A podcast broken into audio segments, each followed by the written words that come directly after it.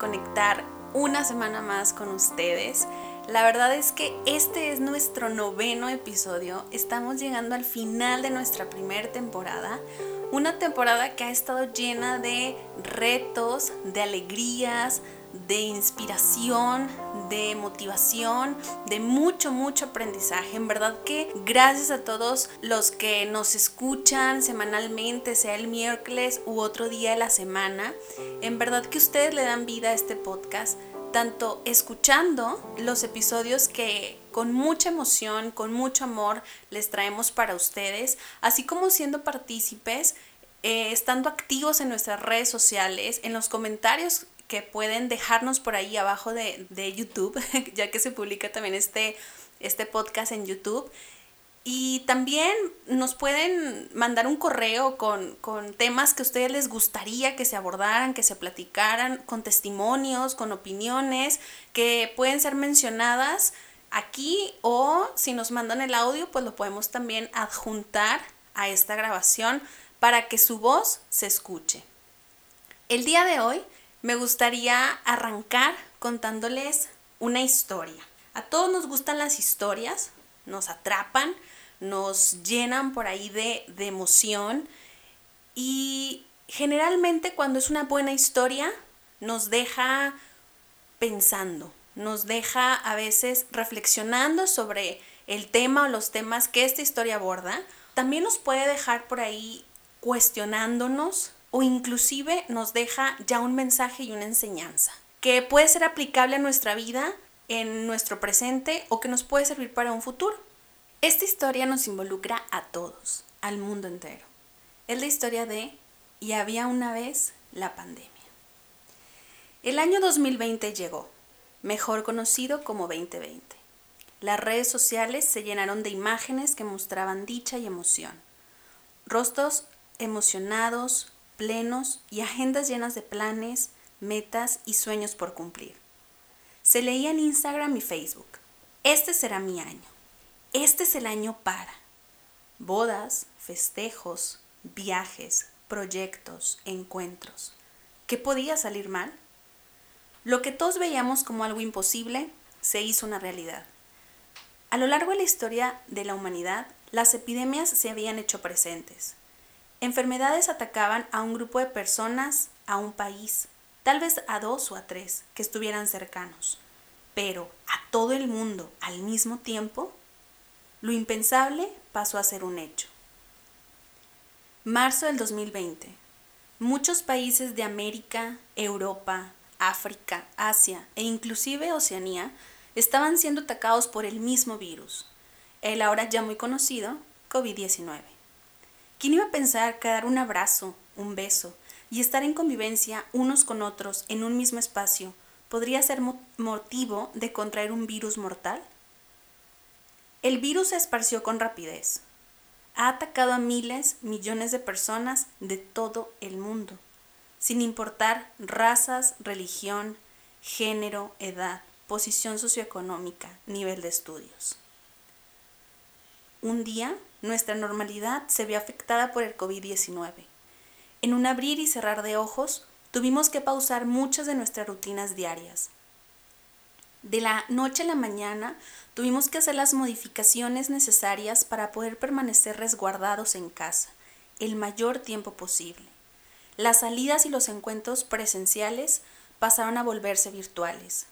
La expresión del cariño y del amor a los nuestros buscó formas creativas de manifestarse, sin poner en riesgo a los que más amamos. Lo importante, y lo digo entrecomillado, como revisar constantemente nuestras redes sociales, ver cuántos likes teníamos, pasó a ser irrelevante. Ahora lo verdaderamente importante era mantener la salud, cuidar a los nuestros y buscar la manera de afrontar nuestra nueva realidad. Estoy segura que existieron emociones encontradas. Creo que aún tenemos emociones encontradas. Estoy segura que en un principio nos frustramos, nos preocupamos, nos llenamos de miedo, de incertidumbre. La incredulidad quiso tomar poder, como para minimizar la situación y así volver nuevamente a lo que por años habíamos vuelto nuestra realidad, porque la nueva nos costaba abrazarla. ¿Cómo íbamos a hacerla parte de nuestra vida? Era incómoda, dolía, preocupaba, hasta que nos dimos cuenta que luchar contra corriente era peor. Algo diferente teníamos que probar, que tratar. ¿Pero qué era?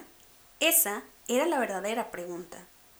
¿Cómo hago para vivir la nueva realidad mundial? Esta pandemia nos ha afectado a todos de diferente manera. Tú, tu hermano, tu hermana, tu tío, tu tía, tu primo, tu prima, tu mamá, tu papá, tu novio o tu novia, tus amigos, yo. Muchos hemos tenido que pasar por las consecuencias de la pandemia.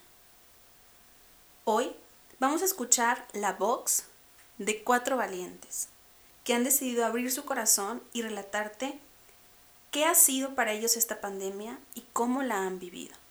De antemano, les agradezco enormemente a estas cuatro personas que se han atrevido a alzar su voz y contarnos su experiencia. Conoceremos la historia de Caro, de Mili, de Lucero en la box de Toledo y una sorpresita al final. Así que comenzamos.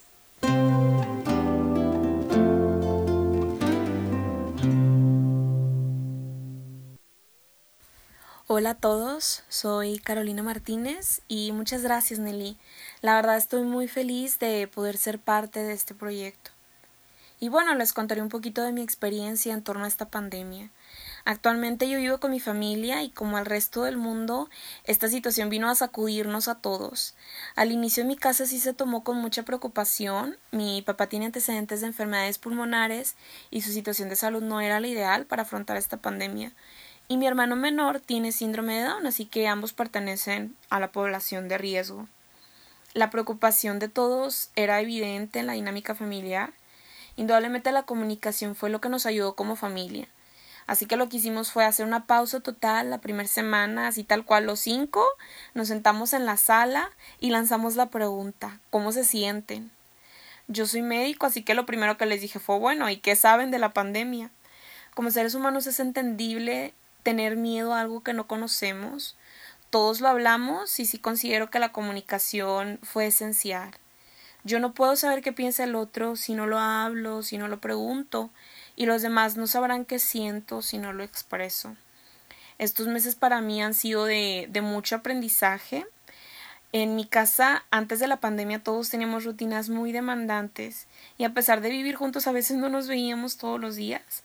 Así que agradezco este tiempo porque nos forzó a estar más, más juntos, a conocernos, a apoyarnos, también a valorar más lo que hace el otro. Pude ver de cerca el trabajo de mi familia y lo mucho que se esfuerzan día con día. Y bueno, claro que no todo fue perfecto, como conforme avanzaban las cosas, sí pasé por momentos de mucha frustración más cuando me empecé a enterar que amigos míos se enfermaban gravemente por atender a pacientes y yo salía del trabajo y veía gente sin respetar las medidas. Así que otra cosa que tuve que practicar mucho fue la tolerancia. No siempre podemos solucionarlo todo y es muy difícil entrar en la cabeza de todos porque pensamos diferente. Pero sí tenemos el poder de hacer cambios chiquitos desde pues desde nuestro propio metro cuadrado. Por mi parte, eso fue lo que hice. Como médico me he mantenido más informada. Realmente creo que cuando tienes un conocimiento, también tienes una responsabilidad. Y bueno, con eso he contribuido un poquito en mi trabajo y, y con los que me rodean. Y me he enfocado en ver las cosas buenas que han surgido de esto. Algo muy importante que nos ha dado la pandemia es el despertar más nuestra empatía, y, nuestra actitud de servicio y la verdad me da, me da gusto ver a muchos ayudando en base a sus capacidades y en base a sus recursos. Y lo que más puedo agradecerle a esta pandemia es el recordarme día con día la gratitud. Bueno, yo les platico que al igual que muchos que nos están escuchando, durante esta pandemia yo cumplí años y definitivamente este fue mi mejor cumpleaños. Porque bueno, como yo lo veo es un año más de vida, con salud, en mitad de una pandemia, con mi familia que también se encuentra sana, bajo un techo habiendo tantos que se quedaron sin hogar, y con comida en la casa cuando miles de personas no tienen empleo para solventar sus gastos básicos. Bueno, lo, lo único que me preocupa ahora es que en unos meses o años, cuando esto pase, se nos olvide lo que hemos aprendido.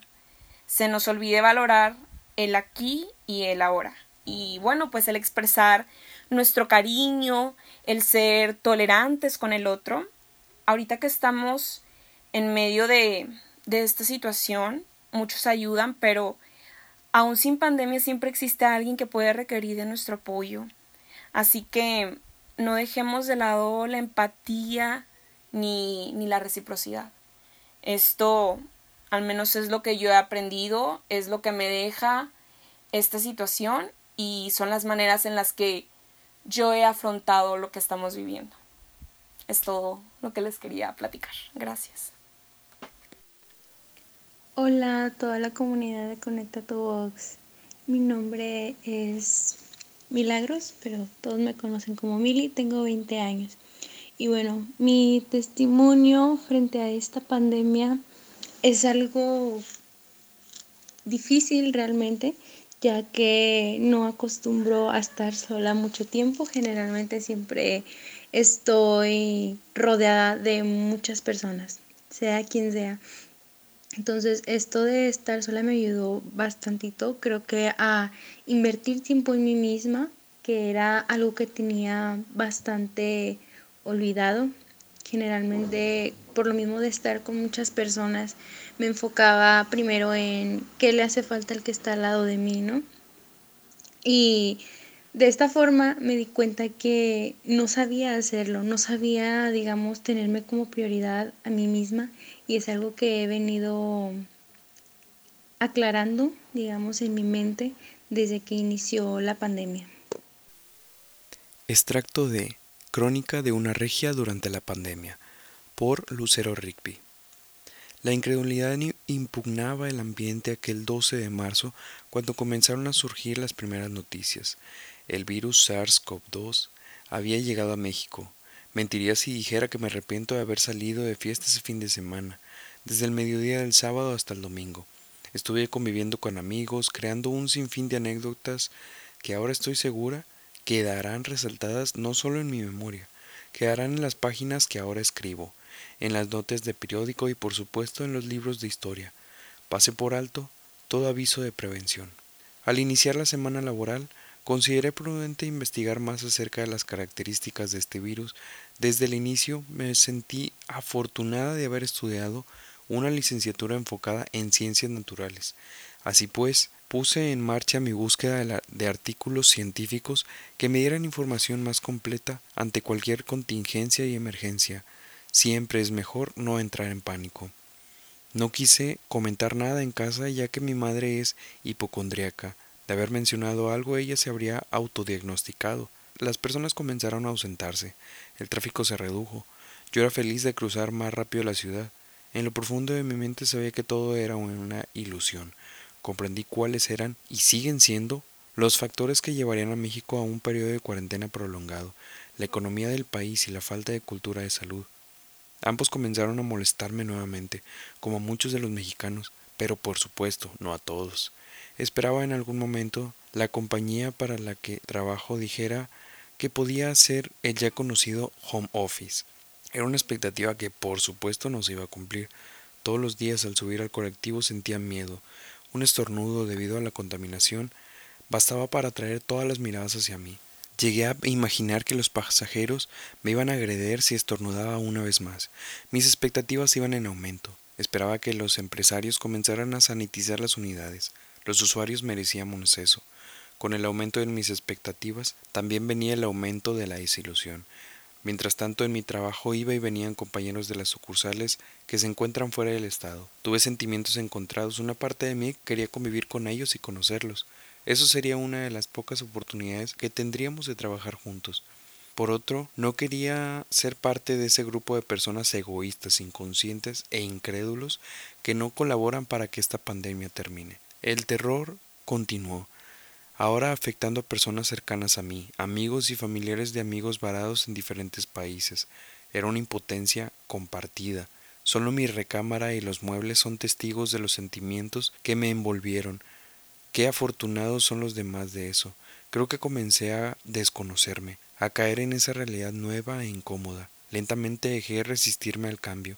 Durante la cena mencioné con bastante seguridad que para el próximo año las empresas comenzarían su transición definitiva al trabajo desde casa, las escuelas mejorarían sus plataformas y muchas materias serían impartidas en línea, una modalidad existente pero que a la fecha sigue siendo poco eficaz. Comencé a conocer esta nueva versión de mí misma al darme cuenta de lo afortunada que soy de tener una familia perfectamente sana, muchos familiares comprensivos, un trabajo estable y un medio para liberarme del caos. Los héroes a los que ahora aplaudimos comenzaron a surgir. Muchas de ellas son enfermeras y me siento orgulloso orgullosa de conocerlas, de que sean mis amigas, pero también me siento preocupada cada vez que veo en sus redes sociales sus mensajes, fotografías, el miedo de no volverlas a ver se aferra a mis pies. Me quedo en la línea, leyendo cada una de sus publicaciones, comentándolas constantemente y haciéndoles saber cuánto las recuerdo. Quiero que sepan que aquí adentro sigue habiendo alguien que las admira,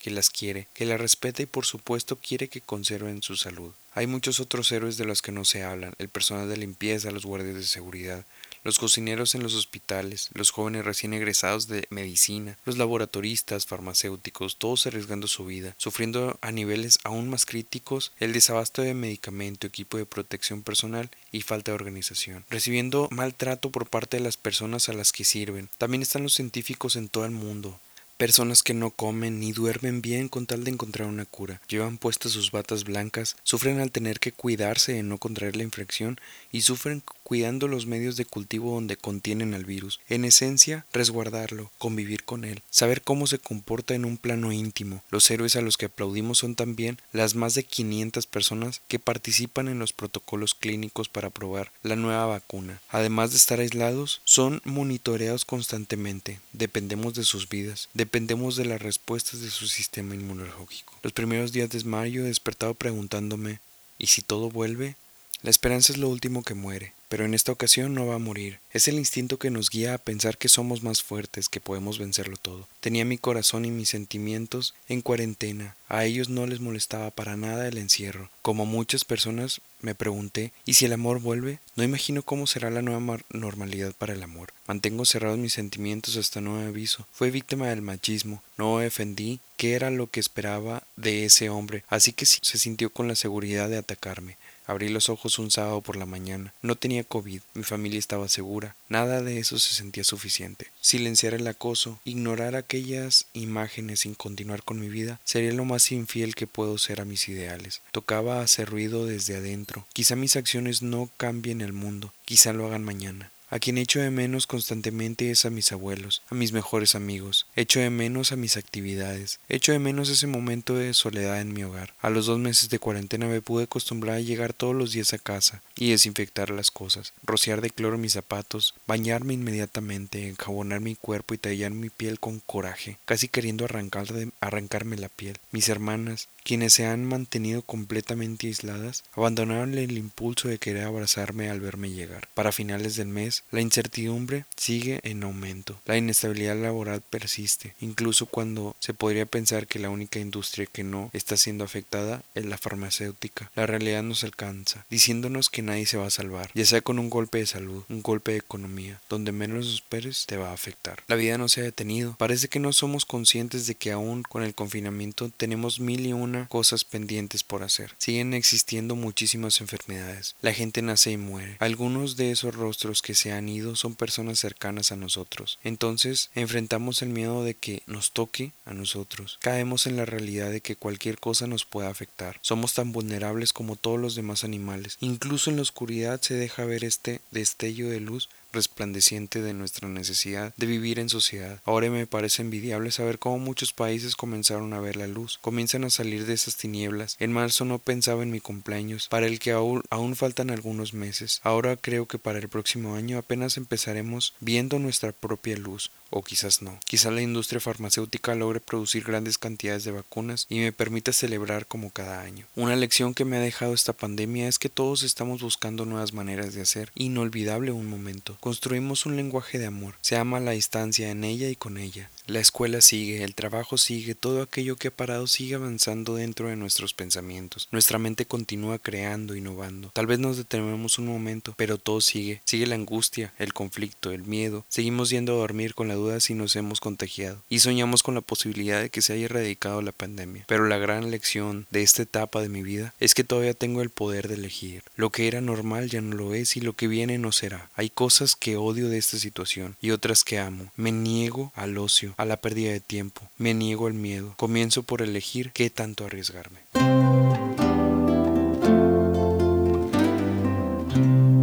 Muy bien amigos, pues hemos llegado a la sorpresa, a la última historia, la cual corresponde a una servidora. Va a ser un gusto para mí contárselas, compartirlo con ustedes. Creo que esta es una manera de seguir conectando juntos.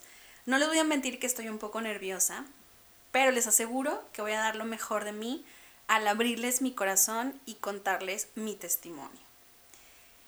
Pues voy a comenzar un poquito con algunas características que creo que hablan mucho de mí.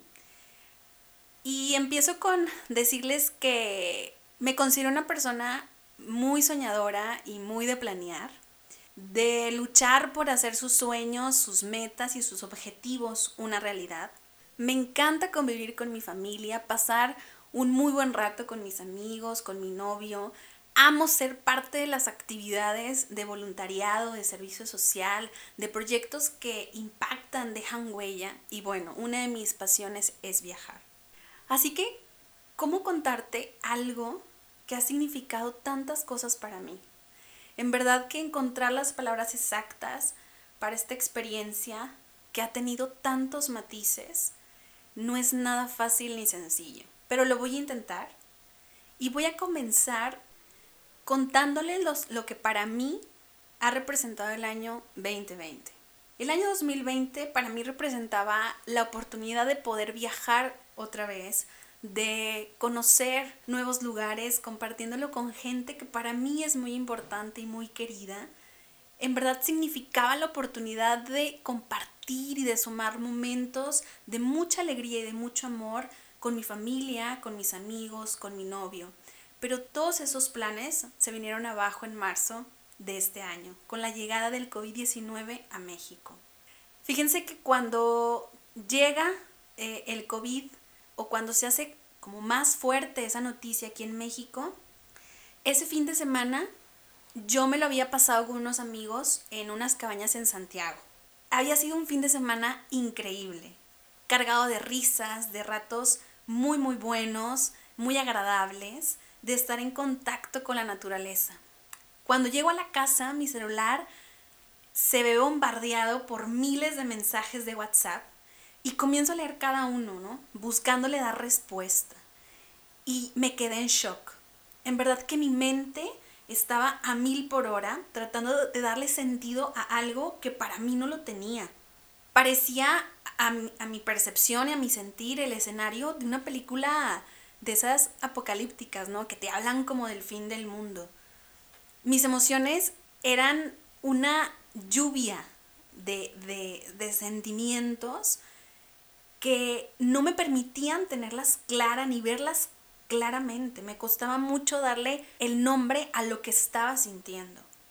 Entonces, lo primero que hice fue ponerme a llorar.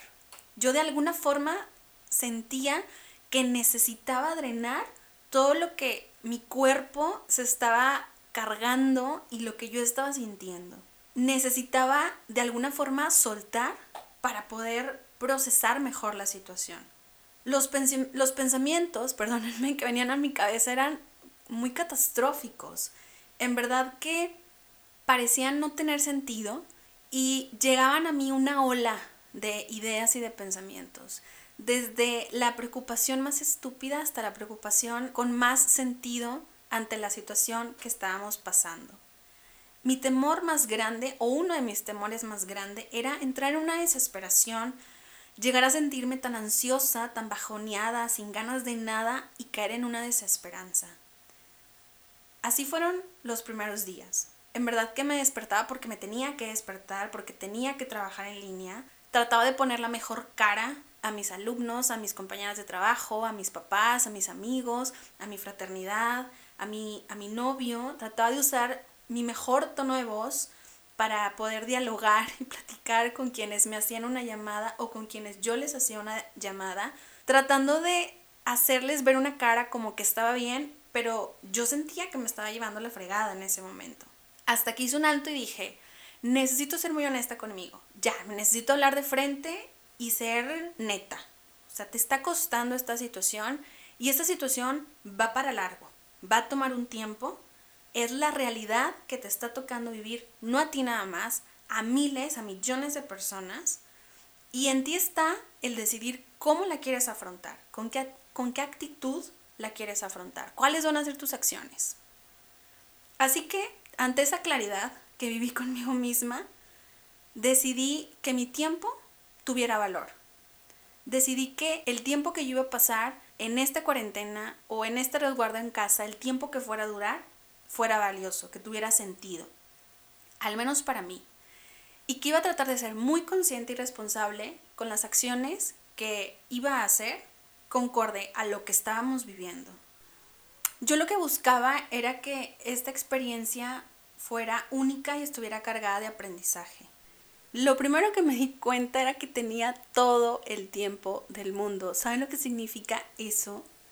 Antes de la pandemia, ese tiempo para poderlo manejar a mi antojo no existía, porque pues mi vida estaba eh, encausada por la rutina, por la velocidad en cómo vivía mi vida. Eh, la mayor parte del tiempo tenía que ver con el trabajo, con salidas con los amigos, con el novio, a veces con la familia, ir a la formación con mi fraternidad y hasta ahí.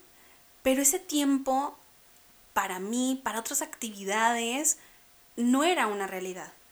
Entonces, al darme cuenta de que tenía mucho tiempo libre, por así decirlo, pues comencé a hacer cosas nuevas. Me empecé a preguntar qué era aquello que había tenido muchas ganas de hacer y que por esta rutina y por la vida tan acelerada que a veces vivimos, no lo había podido llevar a cabo. Así que la primera cosa que hice fue meterme a, a clases de teclado. También aproveché un curso de lenguaje de señas que lo estaban impartiendo dos hermanas de la fraternidad, que son buenísimas, por cierto. Saludos a Ale y a Brendita.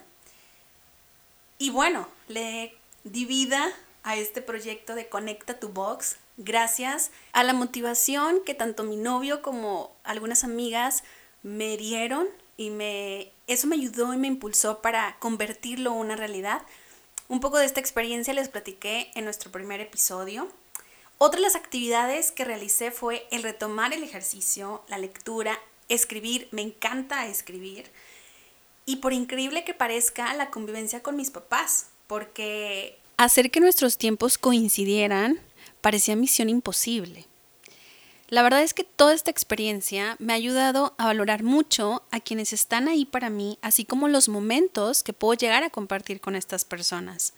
He llegado a valorar mucho más a mi familia, tener una buena conversación, ver una buena película o una buena serie, tomar una buena taza de café o de té, escuchar una buena música, leer un excelente libro, hacer una oración con conciencia, disfrutar de una hora santa o de una formación con mi fraternidad, la oportunidad de estar en contacto con la naturaleza o de tener ese encuentro con los amigos, el poder viajar y conectar, conociendo a otras personas, otras culturas. Hoy más que nunca sé que cada momento es único. No les voy a mentir, extraño mucho mi vida antes de la pandemia. Extraño ir a trabajar a Nesaldi y poder ver a los niños y trabajar junto con ellos y con mis compañeras, creando muchas locuras que nos ayudan a aprender juntos. Extraño mucho abrazar a la gente que amo y ver a las personas cara a cara, teniendo una buena plática con ellas Extraño mucho poder salir de la casa y sentirme segura de poder estar en contacto cercano con otros o de que puedo regresar a ella sin el temor o la preocupación de haber contraído algún virus que me pueda llevar a enfermar gravemente. Extraño mucho las reuniones familiares, los festejos, la oportunidad de tomar formación presencial con mi fraternidad y servir junto con ella. Extraño en verdad ir al cine, ¿cómo extraño ir al cine? Por otro lado, sé que cuando pase esta pandemia, porque yo sé que va a pasar, la vida ya no va a ser igual que antes. Y ojalá y así sea, que ya no sea igual que antes, sino que sea mucho mejor. Que las personas aprendamos de esta experiencia a valorar lo que verdaderamente es importante y que podamos abrazarlo en nuestro nuevo presente y en nuestra nueva realidad, para así crear un mejor mundo juntos, cuidarlo más y cuidarnos más entre nosotros. Ahora, sé que les hablo desde mi experiencia y yo sé que esta no se ha visto envuelta en una sala de hospital o en un diagnóstico preocupante, lo cual me hace sentir muy agradecida. Y en verdad deseo que quienes están en una situación como la que acabo de describir puedan salir adelante, puedan superarla y salir más fortalecidos que nunca y unidos que nunca.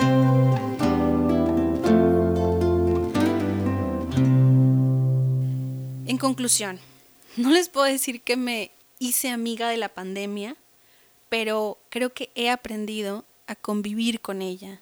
Y ojalá que todos los que están escuchando este episodio puedan quedarse con eso. No se trata de hacerse amigo de la pandemia, pero tal vez si aprendemos a convivir con ella, aceptar que es parte de nuestra realidad actual, podamos sentirnos un poco mejor y podamos encontrar las formas y las acciones necesarias para poder vivir y disfrutar de nuestro presente, cuidándonos y cuidando a quienes más amamos.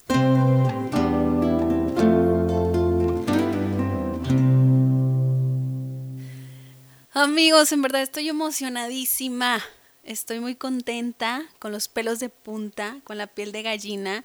En verdad que mi corazón late muy fuerte después de haber escuchado estos relatos de vida. Me han gustado mucho, me han servido mucho personalmente y ojalá y que a quienes nos están escuchando también les sirva y que hayan podido conectar y contactar con alguno de los testimonios o de las historias de vida que les hemos compartido en este episodio.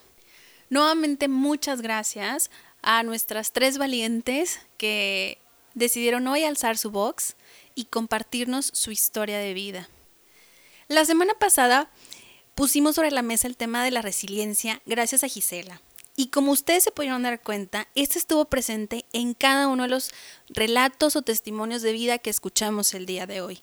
A su manera, claro está, porque cada experiencia es única. Creo que las experiencias tuvieron las dos caras de la moneda. Claro que hubo sentimientos de estrés, de frustración, de enojo, de molestia, de comprensión, de tristeza, pero también después hubo este reflejo de fuerza, ¿no? De esperanza, de darle como dicen por ahí, vuelta a la tortilla y entonces decir, ¿qué necesito hacer para salir adelante? Para hacer de esta experiencia la mejor posible, para poder afrontarla de la mejor manera que pueda, encontrando los recursos que me van a permitir lograrlo, dándole un enfoque diferente o distinto a como se le estaba dando de forma general. Creo que esta segunda visión o esta segunda manera de afrontarla es la que llena de esperanza, de fe, de luz y es la que ayuda a construir una mejor realidad en la vida de cada uno de nosotros y nos llena de una energía positiva y de, la vitalidad necesaria para poder levantarnos cada, día y vivirlo de la mejor manera que podamos. ¿Qué crees? Tú también lo puedes hacer y lo puedes aplicar, pero solo va a depender de ti de tu voluntad, de que te des permiso de sentir las emociones que estés sintiendo, de dejarlas fluir, de que te des la oportunidad de apoyarte de quienes están a tu alrededor y de quienes forman tus redes de apoyo, familiares, amigos, pareja, compañeros de trabajo, de que puedas identificar tus recursos, tus habilidades, tus talentos que te pueden ayudar a salir mejor de esta situación, a afrontarla de una mejor manera que te permitan de alguna forma tener una visión más clara, real, pero también optimista de lo que estamos pasando. Tú eres el escritor de tu propia historia. Tú eres el protagonista de tu propia historia. Tú eres el que puedes encontrar en ti lo necesario para que ésta tenga los matices que tú deseas que tenga. Pero también me gustaría recordarte que no estás solo. Todos estamos en el mismo barco, todos estamos viviendo esta realidad. Todos hemos pasado por miles de emociones, nos hemos venido abajo, luego hemos tomado la fuerza para salir adelante. Todos hemos vivido alguna consecuencia a causa de la pandemia. Hemos tenido algún tipo de pérdida. Y al mismo tiempo hemos buscado cómo solucionar esta situación.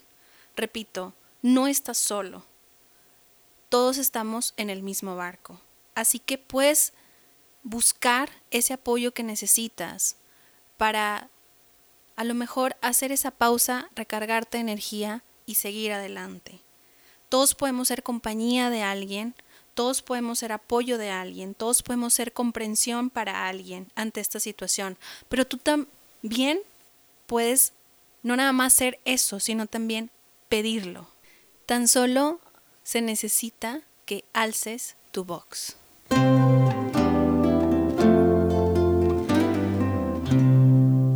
Hey, ¿qué tal? Recuerden que ustedes son parte de Conecta tu Box y pueden alzar su box de la siguiente manera también. Pueden hacerlo mediante un correo a conectatubox.gmail.com eh, hacerlo mediante un inbox, eh, mediante Facebook o mediante Instagram. Estas dos redes sociales la pueden encontrar como Conecta tu Box con X. Este, también pueden hacerlo presencialmente. Eh, presencialmente podemos ponernos de acuerdo para poder reunirnos y quizás a lo mejor compartir algún pensamiento o, por qué no, grabar un episodio más adelante. recuerden también seguir nuestro canal de YouTube, suscribirse y activar la campanita para, para notificarles cuando estemos estrenando un episodio nuevo. Si les gustó, también denle compartir. Así también nos pueden escuchar a través de la plataforma de Spotify en nuestro eh, podcast también llamado Conecta tu Box con X. Eh, comparte tu testimonio de resiliencia y de fuerza a esa persona que lo necesita y que con tu relato o a lo mejor con este episodio o el anterior de Gisela puedas apoyarlo o alentarlo. Todos necesitamos este apoyo. La recomendación de esta semana es una película que pueden encontrar en la, eh, plataforma de Netflix. Está actualmente en el catálogo. Se llama Extraordinario o Wonder. Cualquiera de las dos la pueden encontrar. Y la recomendación musical se llama Volveremos a brindar de Lucía Gil. Una canción de sobra exquisita, muy bonita. De verdad que les va a poner la piel chinita igual que eh, lo hizo conmigo y también como lo hizo con Eli. Este, un, un extracto que quiero sacar definitivamente es, solo queda un poco más. Volveremos a juntarnos. Después de vivir la cuarentena, habremos un hecho, un puente que, que unirá. Y bueno chicos, nos vemos, nos escuchamos la próxima semana si Dios quiere. El miércoles estén al pendiente de nuestro siguiente episodio de este su podcast Conecta tu voz y atrévanse a alzar su voz. Conectamos el próximo miércoles. Un abrazo. Chao.